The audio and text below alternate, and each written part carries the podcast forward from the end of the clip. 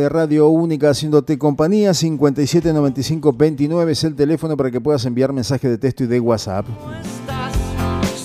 Bien, estamos en contacto con una periodista importantísima, eh, allí de la provincia de Jujuy, una periodista que tiene una, una reconocido, digamos, eh, está reconocida por todos, eh, aparte con una actividad importantísima en las redes sociales, que le ha cantado las 40 más de uno, Marcelo Tinelli, tanta gente que le ha dicho las verdades en la cara. Estamos hablando de Rosario Agostini, a quien le damos la bienvenida aquí a Radio Única Punilla y le agradecemos por supuesto que nos haya atendido. Buen día Rosario, ¿cómo estás? Hola, buen día, ¿cómo estás? Este, bueno, un saludo enorme a toda tu audiencia, mm. a mi Córdoba querida, este, así que un placer enorme charlar contigo. Muchas gracias, muchas gracias. Eh, bueno, te vengo siguiendo muy de cerca allí en Twitter, muy activa en Twitter, este, diciendo cosas, eh, este, planteando situaciones, ¿no? Desenmascarando otras y trayendo verdades eh, muchas veces que en otros lugares no podemos ver porque, bueno, estamos alejados o porque consumimos por allí otros medios, otra otras fuentes de información, pero vos siempre nos traes, este, nos ilustrás como corresponde de la realidad de Jujuy, provincia que admiro y quiero mucho. ¿eh? Muchas eh, gracias. Así que bueno, en Rosario, el domingo elecciones allí eh, en, la, en la provincia de Jujuy fueron resultados mm, que se plantearon y que tienen su resonancia ¿no? a nivel nacional. ¿Se esperaba este triunfo tan importante, digamos, de, de la alianza que mantiene allí en el poder al gobernador este, en este momento? Sí, sí, desde, ya se esperaba un triunfo importante mm. eh, del oficialismo acá en la provincia porque el peronismo iba dividido en cinco frentes. Mm.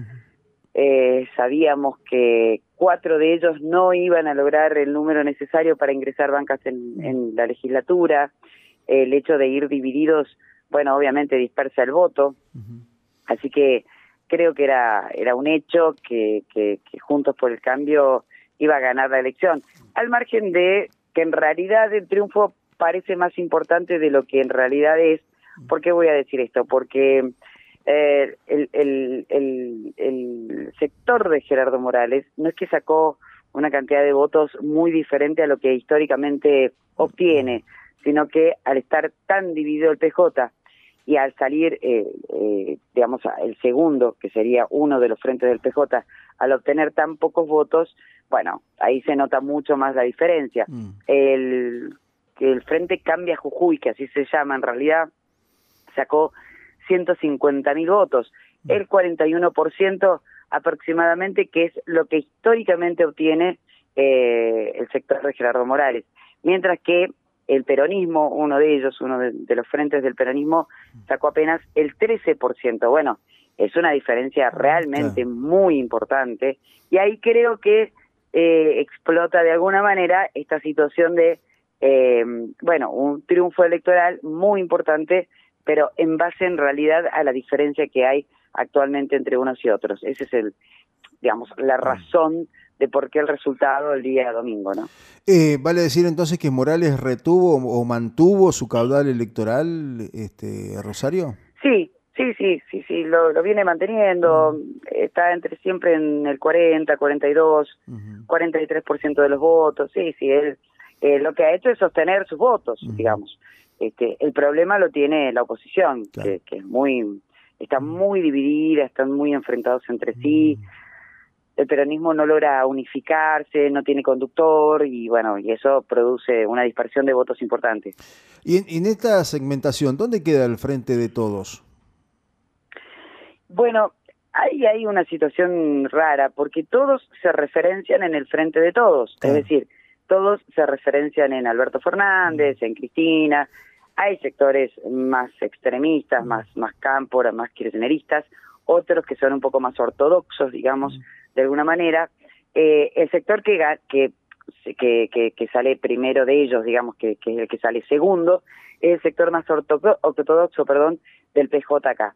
El PJ más kirchnerista, eh, bueno, la verdad es que le fue muy, muy mal, y ni hablar de Milagro Sala, que es tiene un frente que se llama Unidad para la Victoria, mm. eh, y bueno, no logró creo que menos del 5% de los votos, ninguna representatividad, no, no ingresó ningún diputado, ningún concejal, no logró un buen resultado, pero esto igual no es sorpresa en Jujuy, ¿eh? Es decir, Milagro Sala, el sector de Milagro Sala se viene presentando en las elecciones del 2013 en adelante y nunca ha logrado un buen resultado, así que era claro que tampoco lo iba a lograr ahora.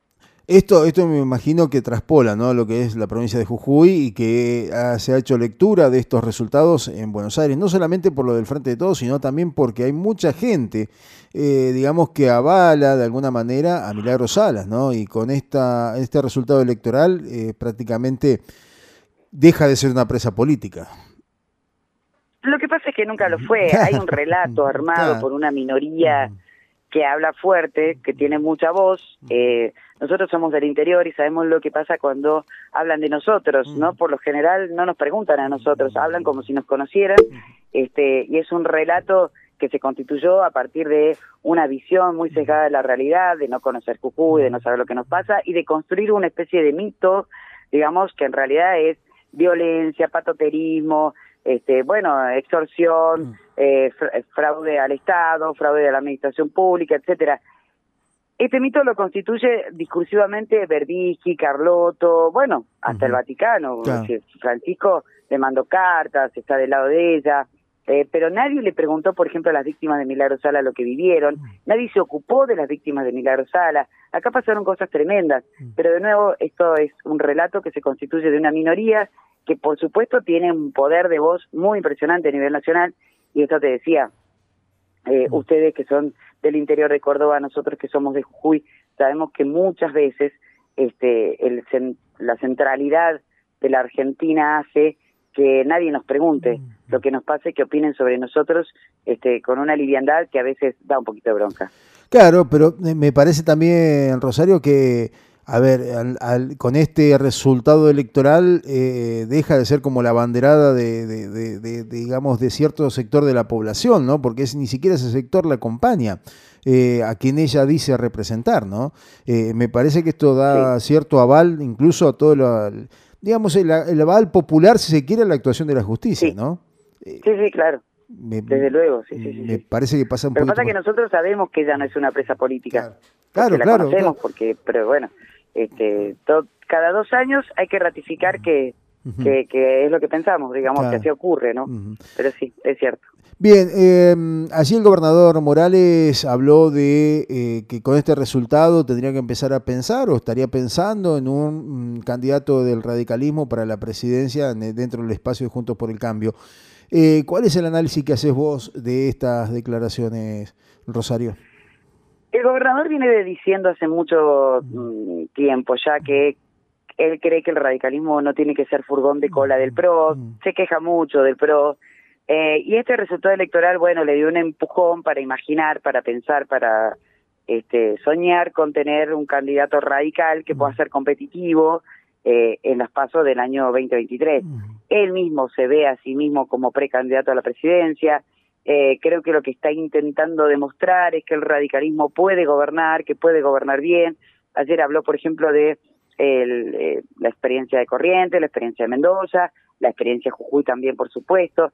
Yo creo que en realidad la idea que tienen es llegar un poco más fuertes como partido este, al, al 2023 con algún candidato o algunos candidatos con reales posibilidades de representación. Recordemos que en la paso del 2015 que es donde surge eh, Mauricio Macri como candidato, bueno, Ernesto Sanz representó a la Unión Cívica Radical, pero la Unión Cívica Radical venía de alguna manera, no digo desmembrada, pero eh, sin este, la estructura y la mirada puesta en la nación, sino más bien tratando de este, ganar intendencias, gobernaciones, etcétera. Bueno, hoy con el radicalismo más fuerte, sobre todo en cantidad de intendencias y con tres gobernaciones, bueno, tienen la esperanza de poder este, competir, digamos, o tener un candidato competitivo, que en este caso podría ser Omanes o el propio Morales, pero falta tanto para el 23, ¿no?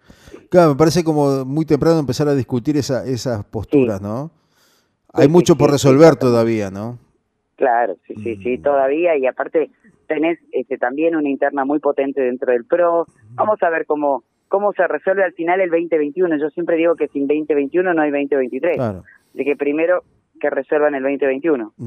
Así es. Bueno, muy bien, eh, no te quiero robar más tiempo, sé que estás eh, preparándote para tu programa allí en, Jujuy, así que muchísimas gracias, te agradezco profundamente que hayas tenido estos minutos para con nosotros y traernos toda esta información allí eh, de la provincia de Jujuy. Te mando un fuerte abrazo, Rosario.